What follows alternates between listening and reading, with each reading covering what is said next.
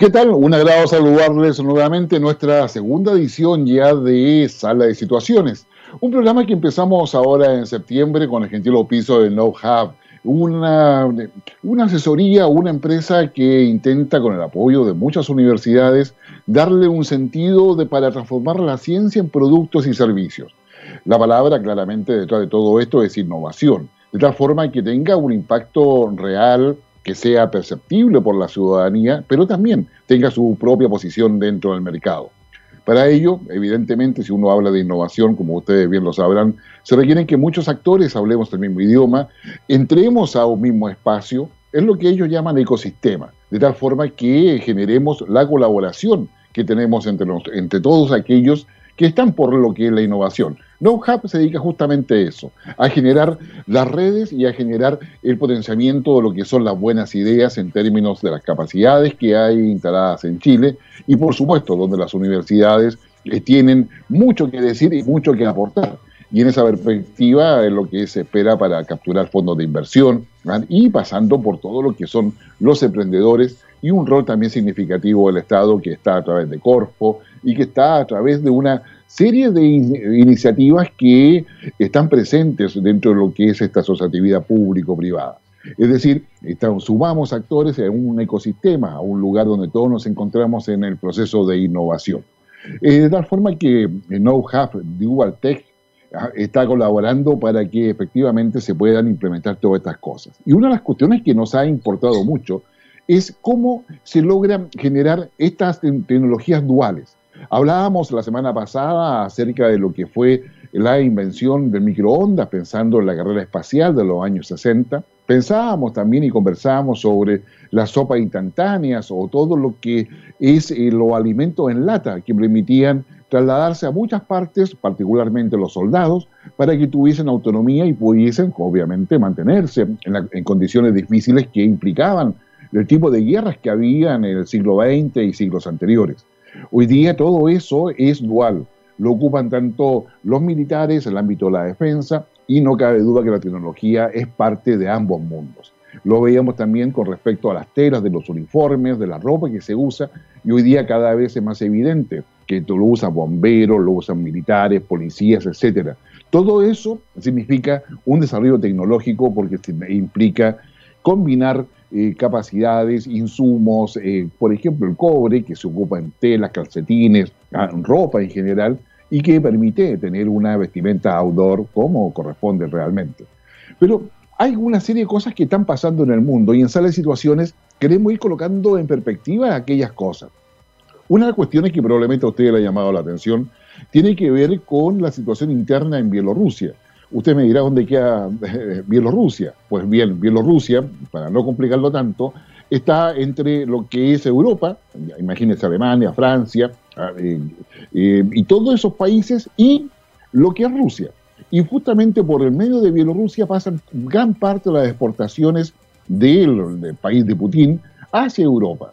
Y eso hoy día está generando problemas porque Bielorrusia tiene ya más de tres semanas de protestas quienes, eh, donde la población en forma masiva, en términos, estamos hablando de protestas de más de 100.000 personas, eventualmente 500.000 en algún minuto, que están protestando contra un fraude electoral que se cometió por su presidente Lukashenko, quien eh, lleva ya 24 años en el poder y iba a su reelección, una reelección que ha sido cuestionada por la población y que está obligando a Rusia a tomar algún tipo de control o algún tipo de solución para Bielorrusia.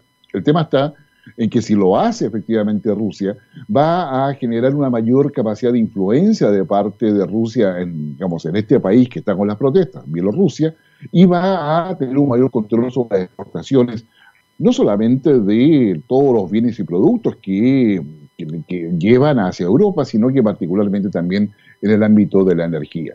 Y eso está combinado con lo que ha dicho Alemania en torno a Nevalgí, quien eh, fue envenenado, un opositor a Putin y que está en tratamiento en Alemania, y donde Alemania también ha colocado ya una alerta acerca de que si no hay respuestas convincentes durante esta semana respecto al envenenamiento con un, eh, con un gas y con una, eh, con un arma biológica que fue creada en los años 60 también, en definitiva iba a poner en riesgo la construcción o, o todo lo que es la venta de gas a través del gasoducto que se ha construido entre Rusia y Europa. Es decir, un tema que nos tiene, yo diría, eh, preocupados, pero que dice relación con las capacidades que actualmente poseen países como Rusia, donde ya no se trata tanto de contar misiles, no se trata tanto de contar tanques, no se trata tanto de poder saber cuántas personas, cuántos militares tienen, cuánto es su fuerza militar, sino que se trata de cuánta tecnología son capaces de usar.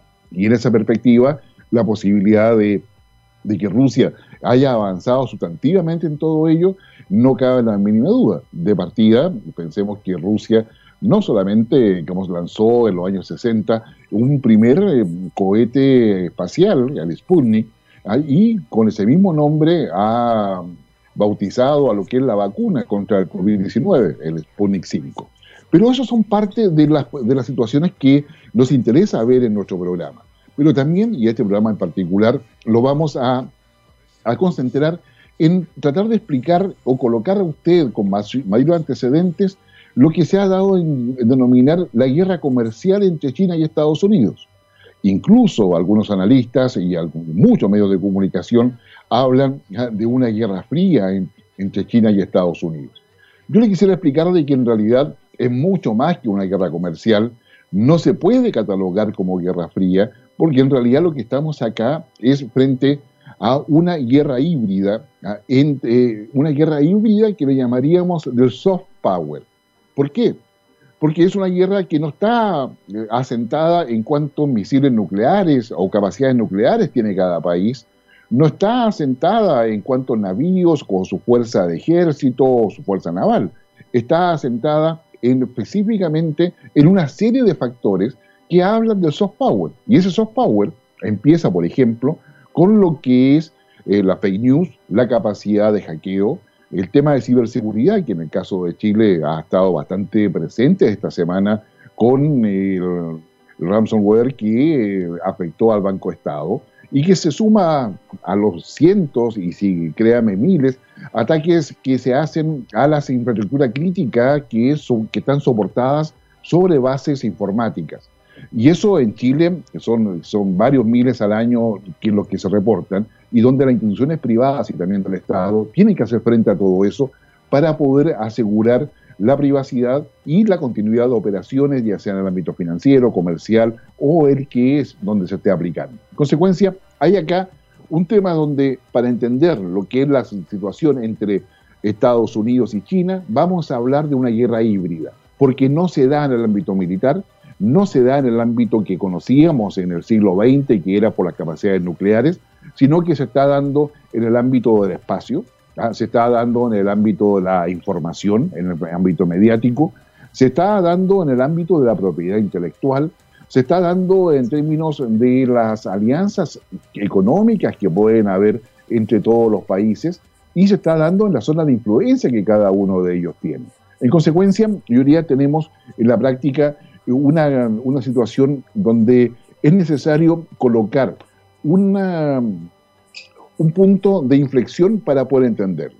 La primera cosa a entender es que China, con sus más de 1.400 millones de habitantes, se constituye en el principal mercado para todo país que quiera exportar algún tipo de bien, desde aquel bien suntuario hasta, y particularmente, lo alimentario.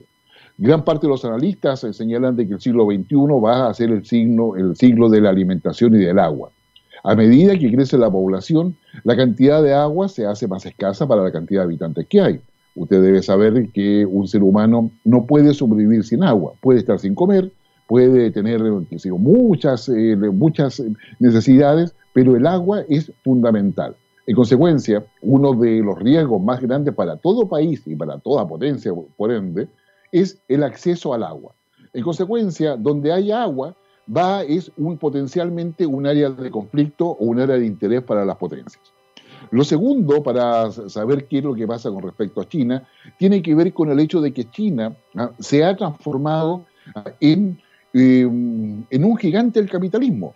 Increíble. Así es. China es un país marxista, es un país comunista, ellos mismos lo declaran en sus diferentes documentos, y se ha enfrentado hoy día a, lo que, a sumarse completamente al proceso de globalización que se fundamenta en, un, en, una plataforma neoliberal desde el punto de vista macroeconómico y en esa perspectiva China se transforma en el principal actor del proceso de globalización a nivel global. Y en consecuencia, China tiene eh, capacidad financiera para invertir en muchos países. ¿Qué cosa le interesa a China? Como le ha pasado a todos los países que se han industrializado.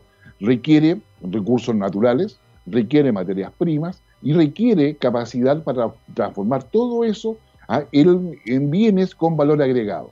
Y eso da la plataforma industrial de China una plataforma industrial que pretende de aquí al 2025, hoy día lo, están replanteando a 2027, 2028, transformarse en la práctica en la industria que abastezca al 70% del mercado mundial. Y ahí está, y yo diría, el primer punto que vamos a dejar eh, establecido.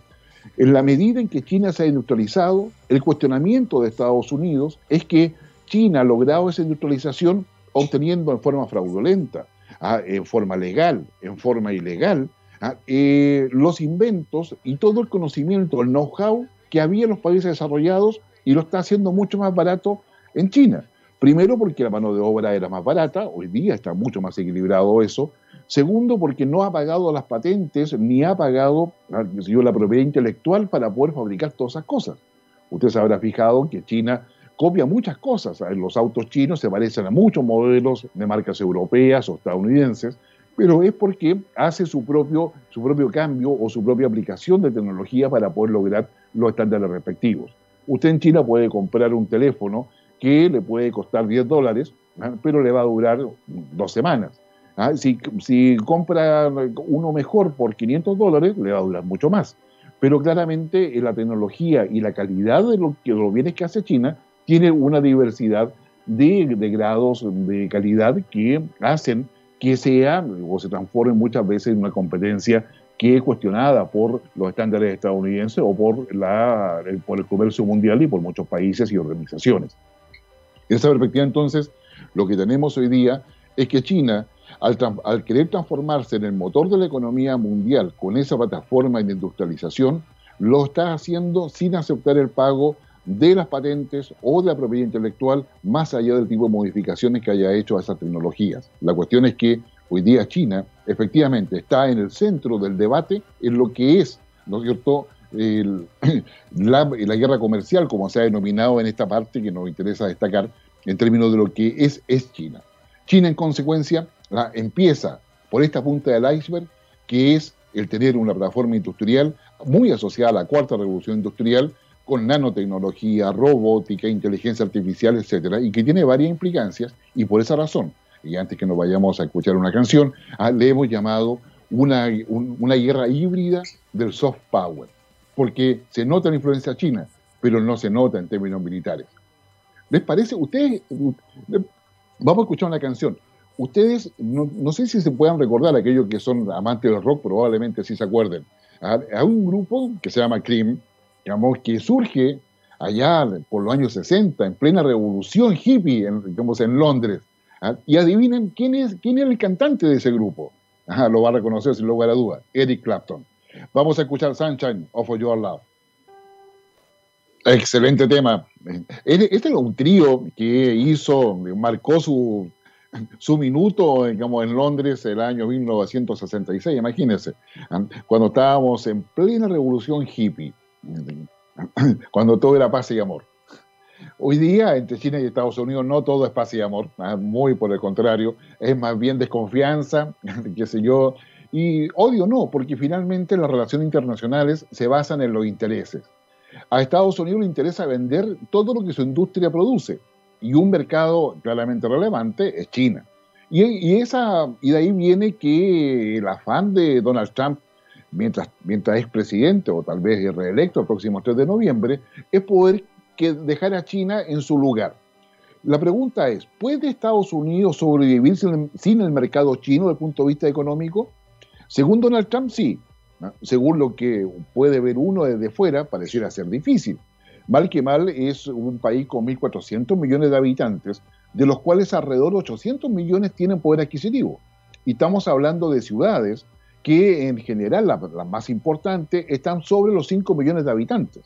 Es decir, una ciudad con 5 millones de habitantes genera un consumo que es relevante en todo orden de cosas, desde la fruta, por, están pasando por lo alimentario, hasta por supuesto aquellas cosas con, eh, que son más eh, suntuarias, si ustedes gustan, como pueden ser la inteligencia artificial, como puede ser la robótica, etc. Y es ahí donde Estados Unidos se ha planteado en una, en una llamada guerra, eh, guerra fría, según algunos analistas, cosa que ya les dijimos, nosotros no compartimos, para nosotros es una guerra híbrida el soft power.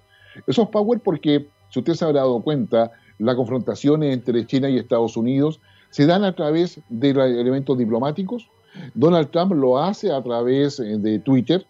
El gobierno chino, Xi Jinping, su presidente, o su canciller, o sus respectivos ministros, lo hacen a través de columnas, a través de entrevistas que se publican en muchos medios eh, a nivel internacional y muchos medios alternativos también que siguen.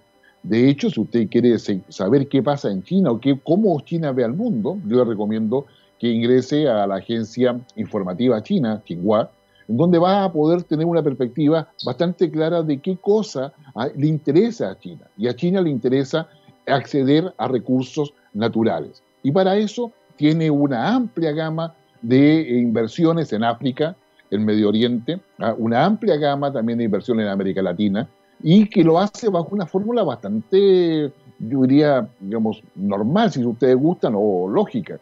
Eh, a un país va y le dice, usted requiere puertos, a mí me interesa sus minerales, por lo tanto, yo le construyo la carretera, le construyo el puerto, pero usted los minerales me lo vende a más bajo precio y hacemos un contrato por varios años, por dos décadas donde el precio queda amarrado al minuto de, firmar el contrato. Obviamente, muchos de esos minerales con el tiempo suben de valor, pero los países que le vendieron a China en virtud, que, o sea, recibiendo como contraprestación la inversión en infraestructura, eh, terminan, claro, perdiendo plata en el tiempo, no obstante que logran quedarse con la, con la infraestructura que le ha construido China. Y así lo ha hecho en Ecuador, lo ha hecho en Venezuela, eh, también en, en, menor medida acá en Chile a, través de las inversiones en litio que tiene, que tiene China, y las inversiones que China ha, comprado, compañía eléctrica, como el caso de Chinquinta, al que está en la región de Valparaíso, y, es, y así sucesivamente China va, va ampliando su influencia, porque mal que mal, invertir en todo eso ah, significa generar redes de compromiso, redes de dependencia, y eso es lo que ha hecho en todos los países. Quizás lo que más llame la atención desde un punto de vista de salas situaciones, como es nuestro programa, es, el acuerdo que China firmó con Irán. Con Irán firma un acuerdo donde China se compromete a, hacer inversiones en infraestructura que Irán necesita. Lo segundo, ah, que se compromete a darle soporte en temas de seguridad, es decir, estamos hablando de sistemas de armas, a sistemas de mando y control. Eso significa control satelital, eso significa radares, significa una serie de cosas ¿ah? y que eh, con, ese acuerdo China viola las sanciones que hay sobre Irán y que fueron impuestas desde Estados Unidos. Por lo tanto, ahí tenemos una zona de conflicto, digamos, novedosa. Ahora, lo que Irán va a hacer para China es venderle petróleo a bajo valor. ¿ah? Y con eso China tiene el combustible necesario, o la energía necesaria, si ustedes gustan, para poder mantener operando a menores costos todo lo que es una parte importante de su industria. En consecuencia, ¿por qué a China le podría interesar Irán? Usted me dirá, bueno, se lo acaba de decir, es por el petróleo, no solamente por eso.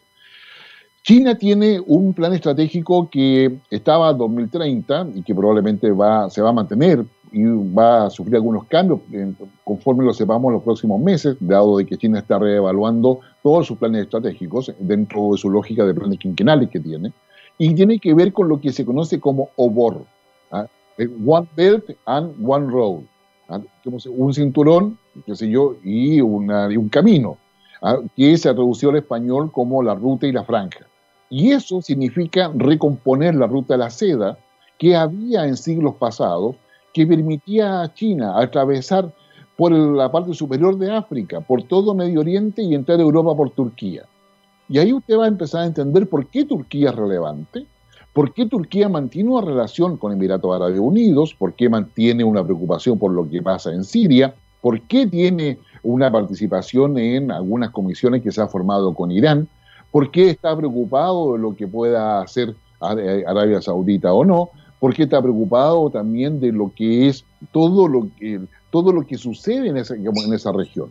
Ahora bien, la ruta de la seda pasa justamente por la parte superior de India, y ahí tenemos un conflicto con India, con Pakistán, que es la zona de Cachemira, donde han habido intercambio de disparos, donde han habido, eh, qué sé yo, enfrentamientos, aún que no han pasado a mayores, pero que eh, se han mantenido dentro de los acuerdos que ahí existen. Y uno de esos acuerdos es que los enfrentamientos no pueden ser con armas, eh, con armas, con armas de fuego.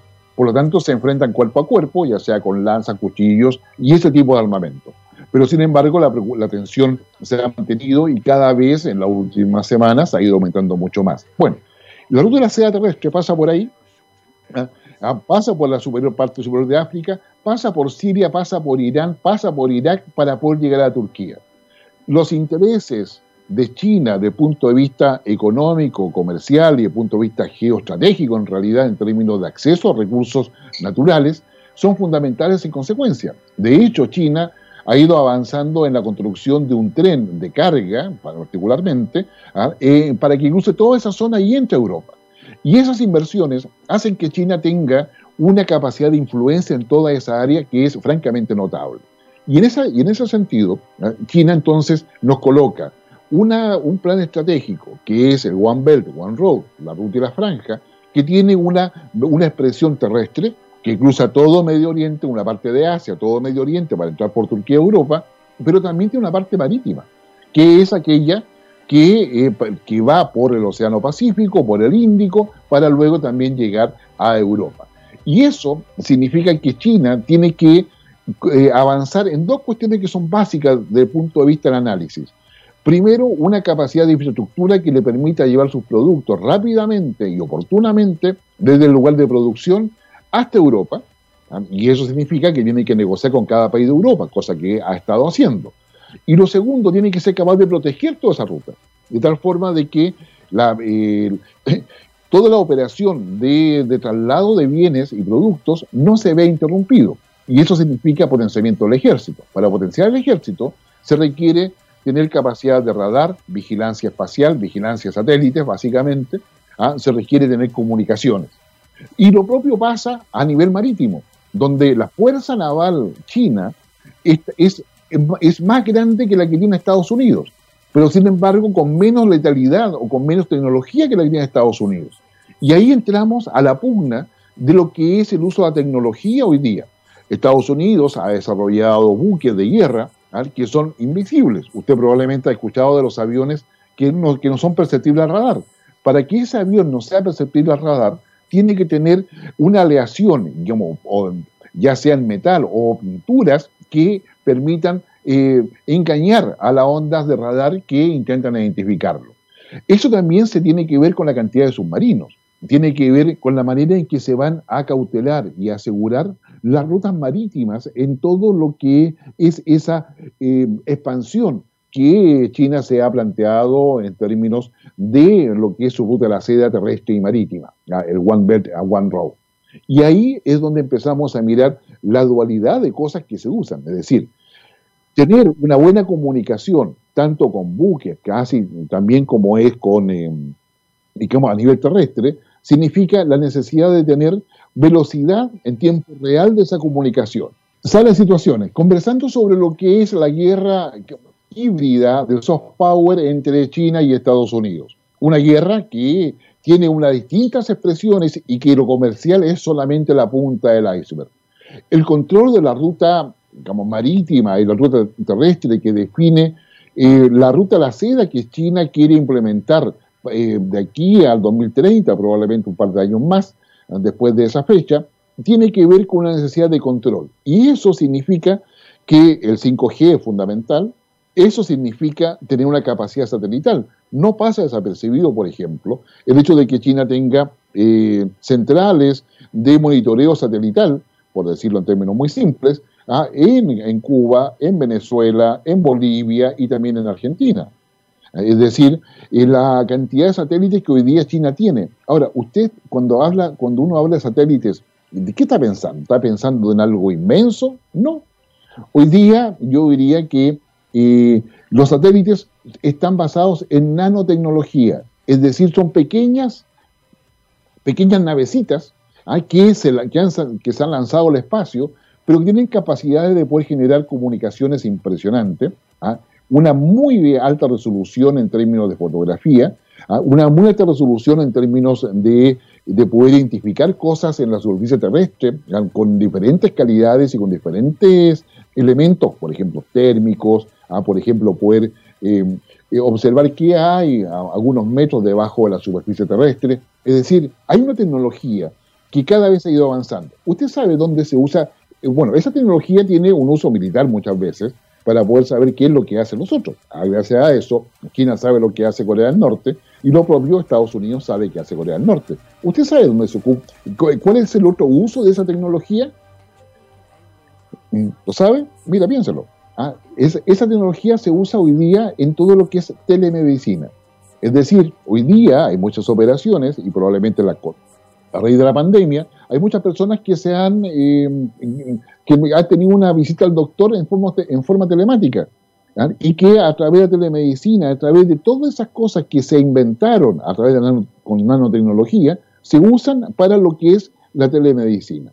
Y eso claramente ah, da cuenta de una cantidad de avance en términos duales que es impresionante. Impresionante porque significa que todas las cosas son más pequeñas, son más potentes, son más eficientes y de mejor calidad. Pero también eso significa que se pueden usar ah, desde el punto de vista no solamente militar, sino que también se usan desde punto de vista, ah, eh, eh, por ejemplo, lo que es la medicina. Usted ha visto las nuevas máquinas eh, que se están usando en la minería, todo lo que hoy día acá en Chile se denomina automatización, que aquellos camiones grandes que usted siempre ha visto, donde uno se pone al lado de una rueda y parece una hormiga, pues bien, todo eso ¿ah? es, se hace a control, hoy día se hace a control remoto. Si usted pensaba que tenía que ir a un curso para poder aprender a manejar esos camiones, ya no es necesario. Tiene que ir a un curso para poder saber manejar los controles. Entonces, hay acá un tema en términos de que Parte importante de lo que China quiere hacer para, para cuidar y asegurar las rutas marítimas asociado a su estrategia y la ruta terrestre tienen que ver con ese uso de tecnología. Pero eso no es todo lo que pasa entre China y Estados Unidos. Entre China y Estados Unidos también hay otros elementos que tienen que ver con la capacidad de interceptar comunicaciones, de generar contenidos en las redes sociales de los otros países, y eso se, está asociado a las fake news. ¿ah? Y eso influye, porque la imagen de Donald Trump, la imagen de Estados Unidos, eh, lo que le pasó a Australia, por ejemplo, que dijo que no, no estaba dispuesto a darle un espacio en el mercado australiano a Huawei. Finalmente China responde, ok, si usted no quiere darme espacio, no me quiere dejar competir, ¿ah? yo dejo de comprarle los productos a ustedes. Y sucede que Australia tiene una dependencia de China de alrededor del 30% y un poco más. Y, eso claramente significa un chantaje desde el punto de vista, digamos, sí, para decirlo en dos líneas, pero también significa parte de las nuevas relaciones internacionales. Y en esa perspectiva, China va usando este soft power, esta idea de que yo presiono con mi inversión, con mi, capacidad de inversión, con mi capacidad de ayudarte a generar infraestructura crítica, con mi capacidad de poder sostener tu economía. Y cada una de esas cosas va generando en consecuencia un soft power que es cada vez más potente y cada vez más relevante en, todo eso. Así que yo le diría, la verdad es que pongamos atención, antes de que nos vayamos al próximo tema, pongamos atención de que China y Estados Unidos están en una guerra híbrida, que no la podríamos catalogar como guerra fría, tampoco como una confrontación militar, la estamos catalogando como la guerra de tecnologías, pero basada en el soft power, que son pequeñas señales, pero suficientemente contundentes para definir de qué lado va a quedar el mundo cuando todo esto se termine de reorganizar.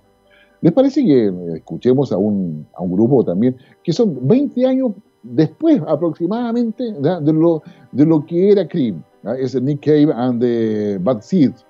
Eh, y ellos, créanme, son eh, para algunos alternativos, ¿ah? para otros son parte de, de las nuevas generaciones del rock. Y eso, yo diría, bueno, véalo usted, escúchelo, y por favor disfrútelo. Bluebird.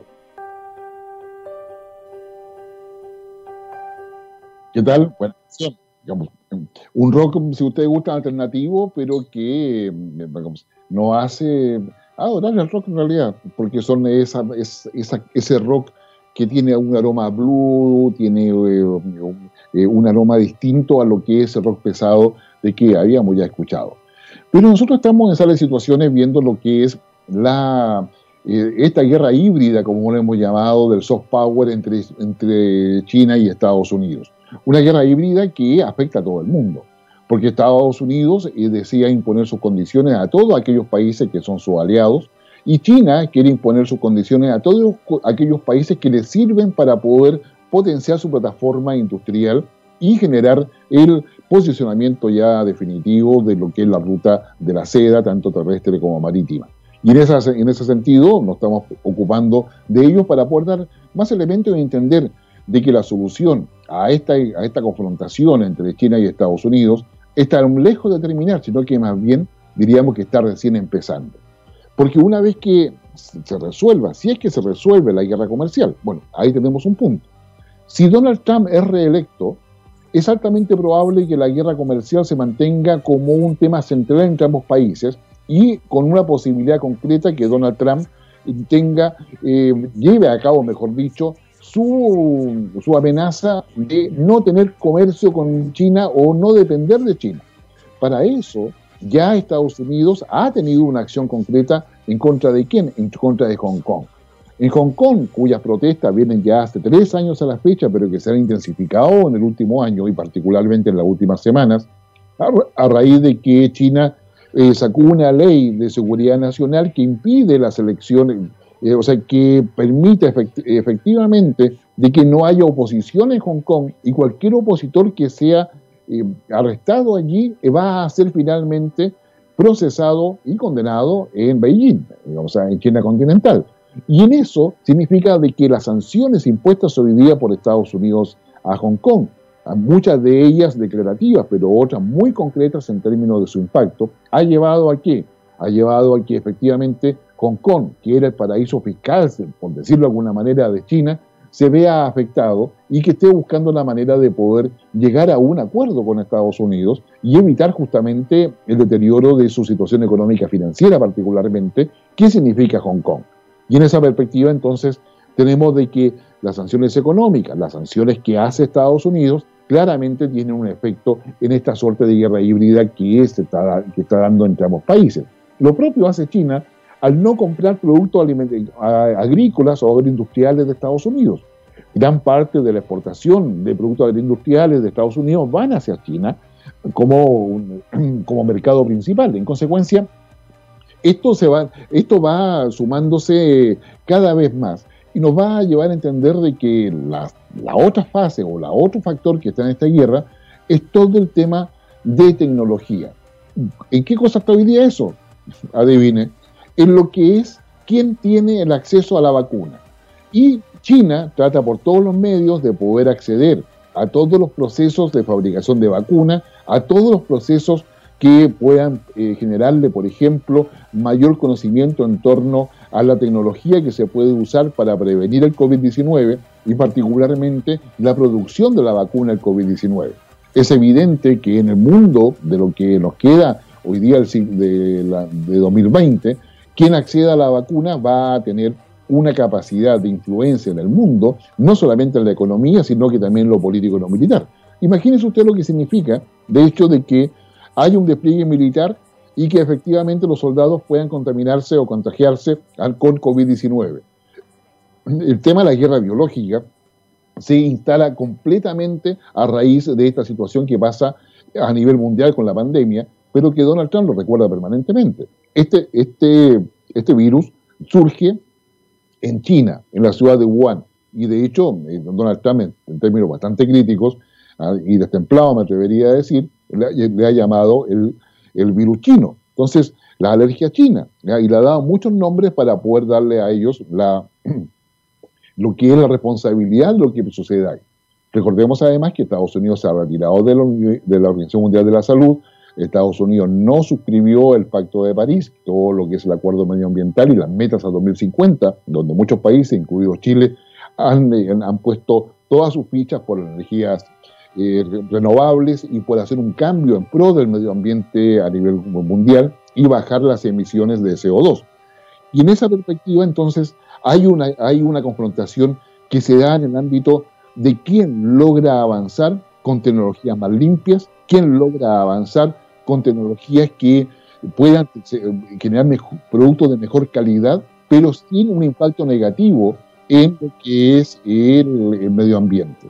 Y en, ese, y esa perspectiva, eh, digamos, tenemos, yo diría, elementos concretos en torno a lo que eh, puede suceder o no puede suceder en esta suerte de guerra híbrida entre, eh, Estados Unidos y, y, digamos, China. Y finalmente, lo que nos queda es saber qué, qué, cuáles son las posibilidades para los demás países. Todo el resto de los países que están mirando esta guerra híbrida tienen que tomar decisiones respecto a cuán cerca pueden estar de China, cuán cerca pueden estar de Estados Unidos, cuán, cerca pueden estar de Europa o cuán cerca pueden estar de la India. Porque en todo este análisis hemos dejado para el final el análisis de un, de un actor que es fundamental, como es el caso de India.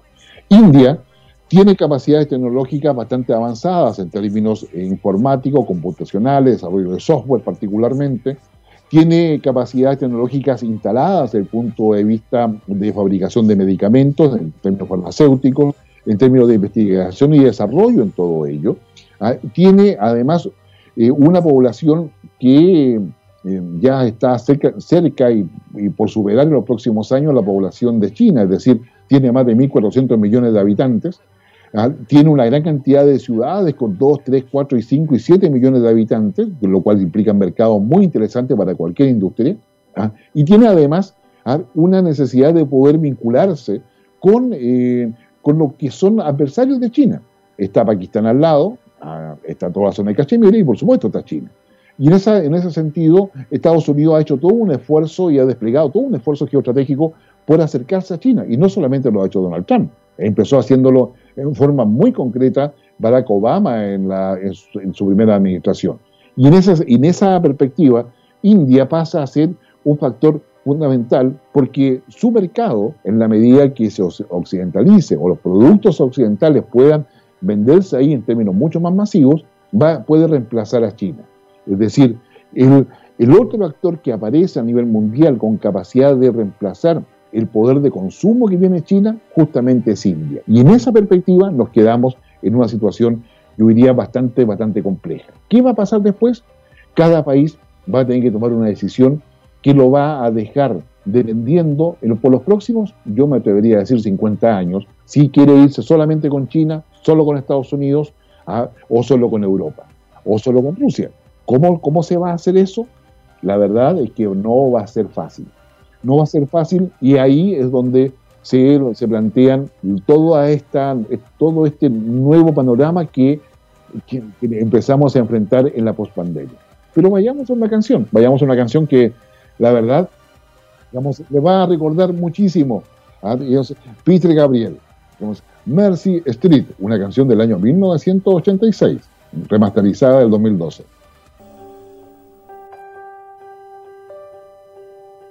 Estupendo tema.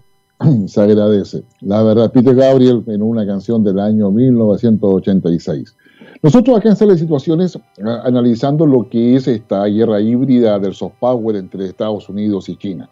Una guerra que no se nota, pero que avanza a pasos agigantados, colocando a estos dos gigantes eh, frente a frente en términos espaciales, en términos militares, en términos comerciales, en términos de comunicaciones, en términos de tecnología, en términos de influencias diplomáticas, en términos de dependencia respecto a los planes de desarrollo de cada uno de los países. Y alrededor de ellos tenemos a India observando y queriendo ser actor, y probablemente lo va a hacer en los próximos dos años. Ah, tenemos a la Unión Europea que ha tenido que enfrentar no solamente la exigencia y el imperativo de mantenerse unida a pesar de los intentos de China por negociar con cada uno de los países de forma separada, todo lo que es la presión de Rusia y la dependencia que le genera a Europa de que Rusia sea quien los abastece de energía, y a raíz de eso conversábamos también de lo que pasaba en Bielorrusia. Pero también tenemos, estamos muy pendientes de lo que pasa con el Reino Unido y el Brexit. Un Brexit que hoy día con Boris Johnson está, está un poco tenso, están negociando en, esta semana justamente, y donde Boris Johnson le ha dicho la Unión Europea de que desea tener un acuerdo ya por lo menos bastante avanzado antes del 15 de octubre. ¿Y por qué sería eso? Bueno, nuestra interpretación es que a Reino Unido le interesa cerrar cuanto antes el tema de la negociación con eh, la Unión Europea sin esperar llegar al 31 de diciembre, porque entre medio quiere avanzar lo más posible y ojalá cerrar un acuerdo libre de comercio con Estados Unidos antes de que Donald Trump se enfrente a la elección. ¿Y eso por qué? Porque la elección del 3 de noviembre no sabemos cuándo vamos a ver los resultados. No va a ser en forma inmediata ese día 3, pero también hay mucha duda respecto a que lo vamos a ver en, los días o semanas siguientes. De tal forma que en esas situaciones no hemos estado digamos, avanzando claramente en términos de lo que es el mundo que hoy día hay a nuestro alrededor, cuáles son las capacidades que se tienen que tener para poder hacer las negociaciones o entender las relaciones internacionales, y eso lo hacemos gracias a KnowHub, que colabora desde Chile con una empresa que es bastante innovadora en términos de generar un ecosistema. Un ecosistema es ese espacio de integración donde todos los emprendedores y todos aquellos que deseen trabajar por cosas nuevas para vincularse con la sociedad y con el mercado, lo pueden hacer justamente a través de KnowHub. Un ecosistema que, va sumando eh, a todos aquellos que deseen sumarse al mundo de la cuarta revolución industrial. Una cuarta revolución industrial que está marcada por la robótica, la inteligencia artificial. Oye, ¿usted se ha fijado los drones? No sé si usted ha visto un dron militar. Un dron militar es prácticamente el tamaño de un avión de pasajeros, un, eh, un Citation, si usted lo ubica, o un Cessna, también lo ubica, ¿ah? es de ese tamaño. ¿ah? Eh, eh, todo lo que es inteligencia artificial, a ¿ah? todo lo que es robótica, la nanotecnología, hoy día más que nunca está presente en todos los ámbitos. Y los ámbitos donde se desarrolla este tipo de tecnología parte normalmente en el ámbito de la defensa y dentro del ámbito de la defensa en el aspecto militar, pero también termina usándose en la medicina, termina usándose en todo tipo de comunicaciones. Y hoy día, si nosotros estamos preocupados del 5G como ciudadanos, ¿sabe lo que está preocupado las potencias en términos de tecnología militar? De que la señal de Internet sea por satélite, de tal forma que tenga cobertura global en todo momento, en toda circunstancia, a través de qué tipo de satélites?